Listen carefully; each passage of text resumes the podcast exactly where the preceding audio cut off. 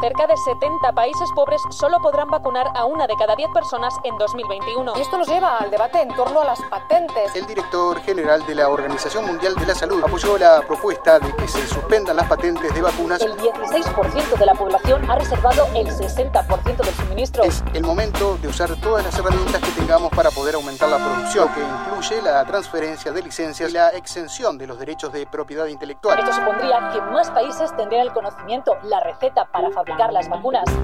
Desde la sala de redacción de La Tercera, esto es Crónica Estéreo. Cada historia tiene un sonido. Soy Francisco Aravena. Bienvenidos.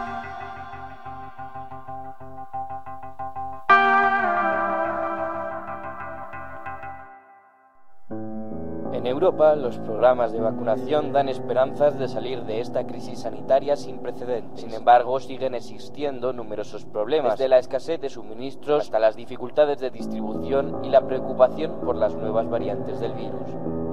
Podemos pasar el tiempo que queramos comparando qué países están mejor o peor en el ranking de vacunación ante el COVID-19, pero tratándose de una pandemia y de un virus al que poco le importan las fronteras a la hora de circular por el mundo, ese ejercicio es irrelevante.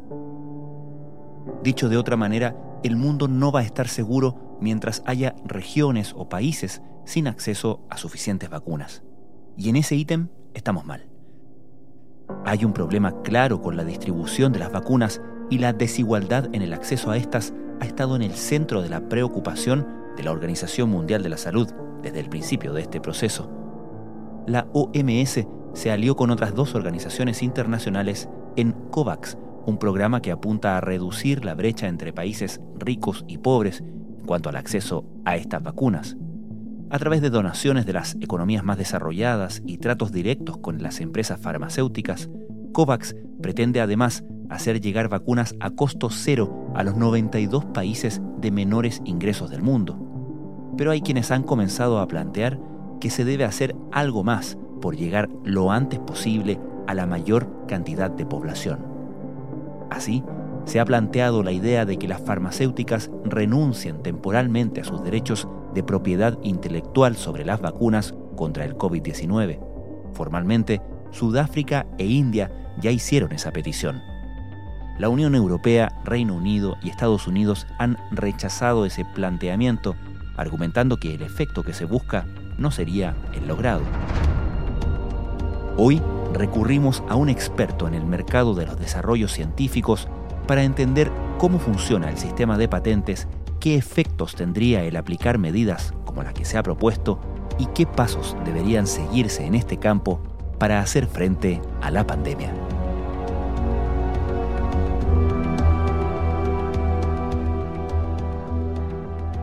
Las patentes en general confieren un derecho que se llama un derecho de exclusión. En esencia, les dice al resto, ustedes no pueden hacer lo que está protegido en este pero no garantiza el que yo lo pueda hacer. Cristian Hernández es director de negocios de la Fundación Ciencia y Vida.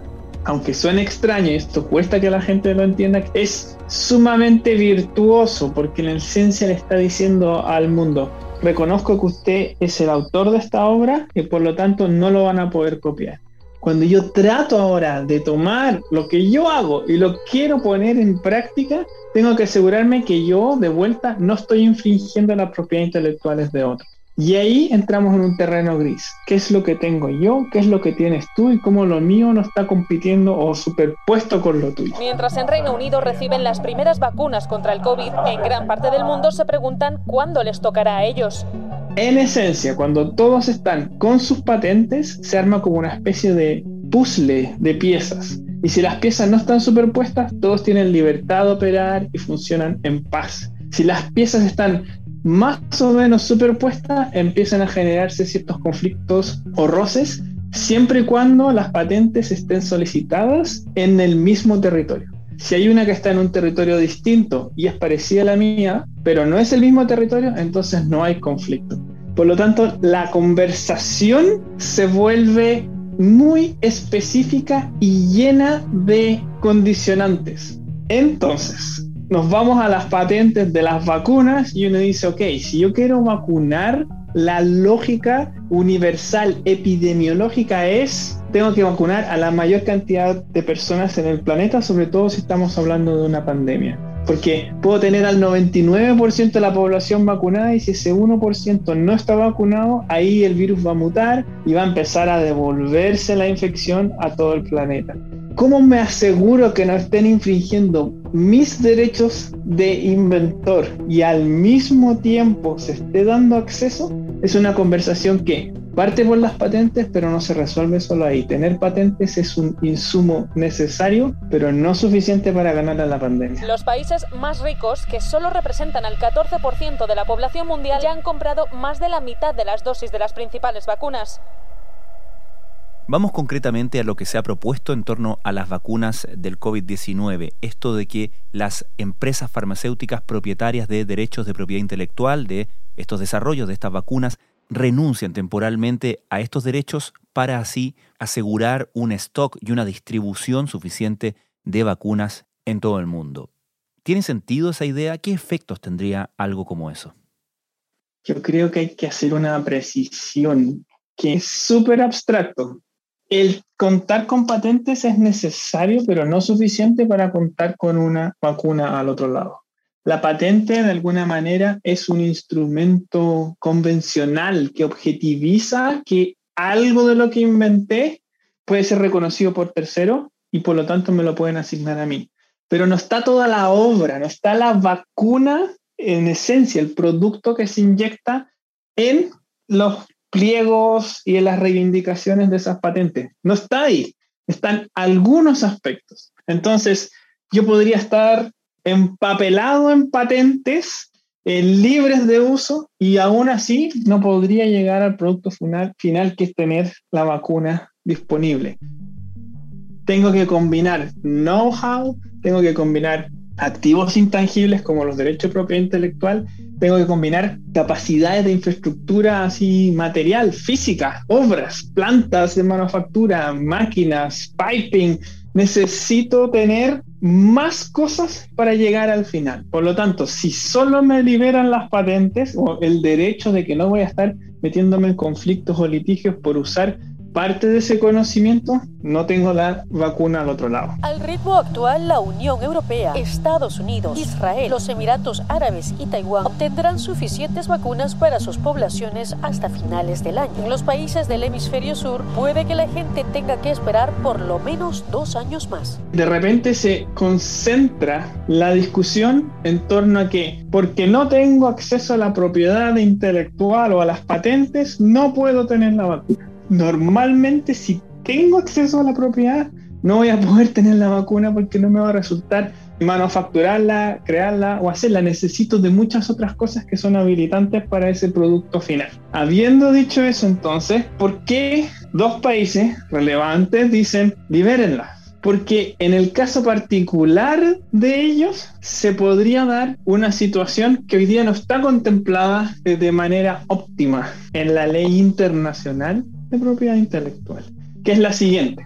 Normalmente, la lógica detrás de las patentes es decir, señor, usted inventó esto, me demostró que es útil, me demostró que es único, que nadie lo ha hecho antes, y me demostró además que si yo sigo más o menos esta receta o metodología, otro experto en la materia podría lograr hacerlo, pero no solo eso, sino que también diría, oiga, lo que usted tiene es suficientemente novedoso.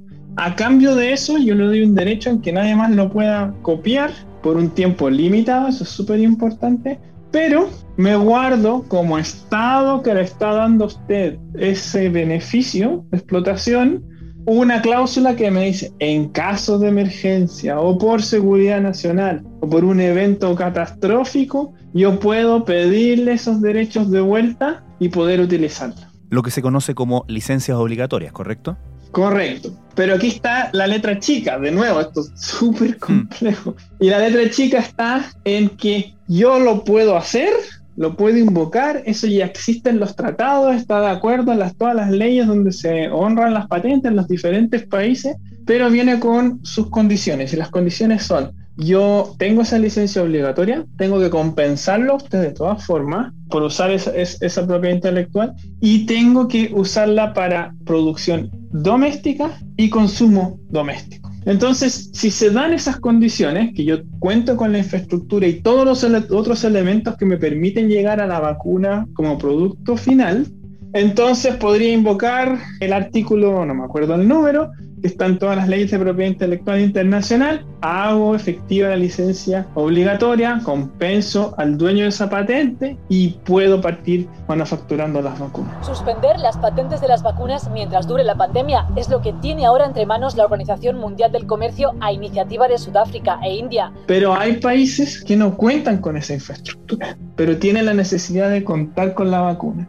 Entonces están pensando en una salida distinta. Libéreme los derechos, que no exista ahora esa cláusula o la letra chica de esa cláusula para poder tomar la licencia, pero ahora que ya estoy libre de la licencia, pedirle a un tercer país que manufacture para mí. Y no puedo yo negociar sobre territorio que no es mío licencias con compañías que no estoy involucrado. Y ahí hay un descalce.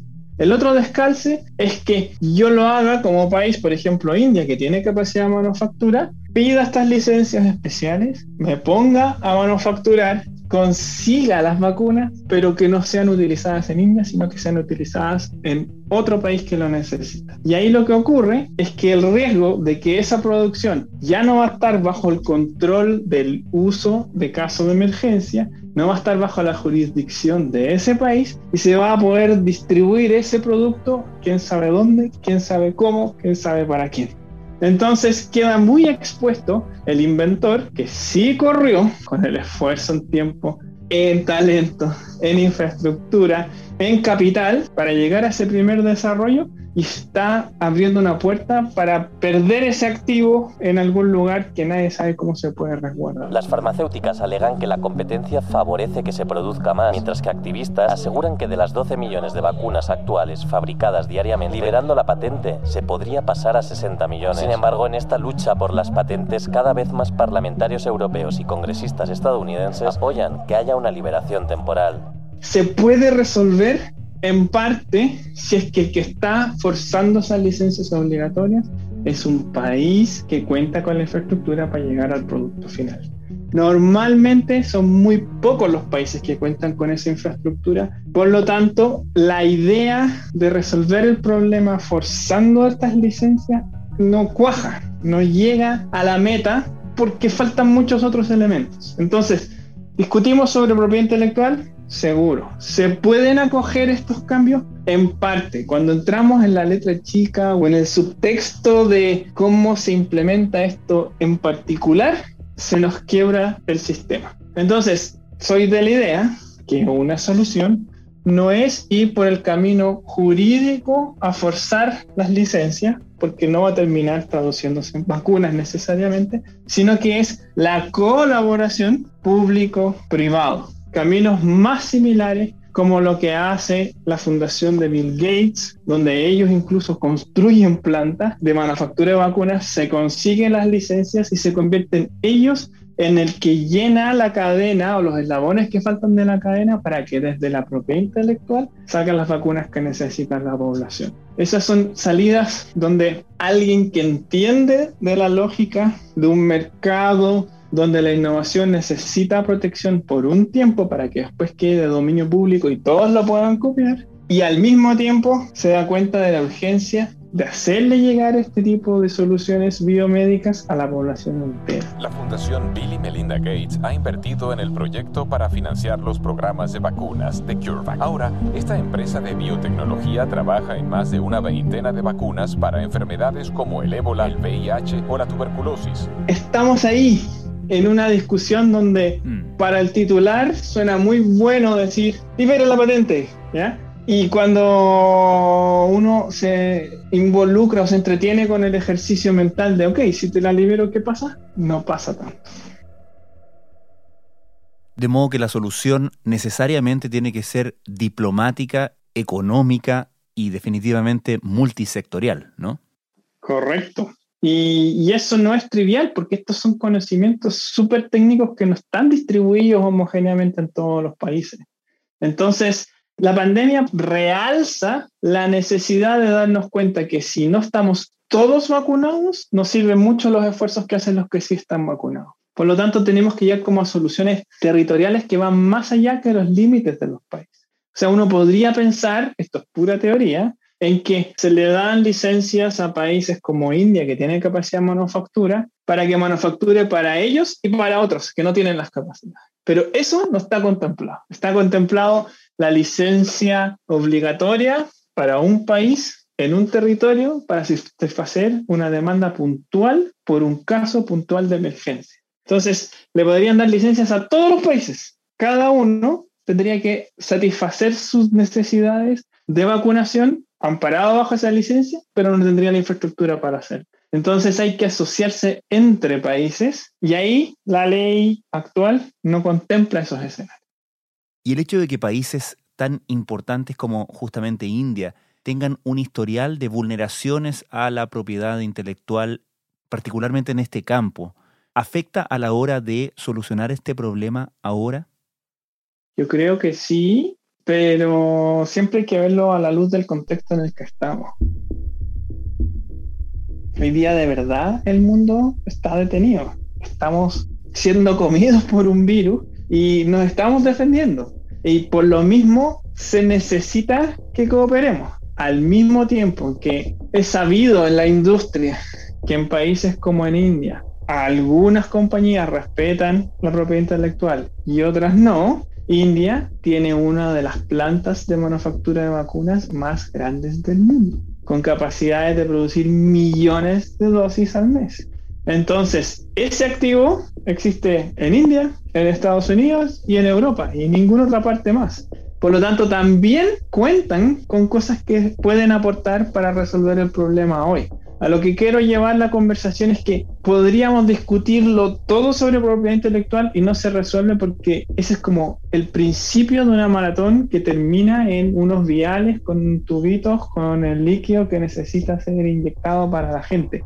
Y el hacer que eso llegue a las personas necesita voluntades políticas, cadenas de suministro, eh, grandes programas de logística, planificación, acceder a los recursos, los insumos previo para poder manufacturar esto, la gente que esté metida en el proceso es mucho más largo. Después, el despliegue de los planes de vacunación, o sea, esto es, es titánico y no se resuelve como con un solo botón que se llame licencia de tal forma, licencia obligatoria o licencia perpetua, gratuita, universal. Necesita de una visión sistémica más compleja. Y por ser una pandemia nos pega a todos en el planeta. Entonces uno podría irse al otro extremo, nacionalista completamente. Construyamos nuestras propias plantas, nuestro propio científico, nuestra propia tecnología, todo. Y así nos defendemos de que no llegue este virus y estamos todos, construimos nuestra propia como muralla china inmunológica no sirve, porque la gente se mueve, el virus se mueve y donde haya gente no vacunada, a la larga se nos devuelve la ola. Por lo tanto, hay que ir entendiendo que uno puede ir muy filantrópico, ayudemos a todos, o muy egoísta y la solución es la misma, que toda la gente se vacune lo más rápido posible. Cristian, te escucho hablar y me derrumbas toda la esperanza de que esto termine pronto. Va a demorarse años Dos años, tres años. Sí, por ahí. Así es, lo siento. Cristian Hernández, muchas gracias. De nada, a ti.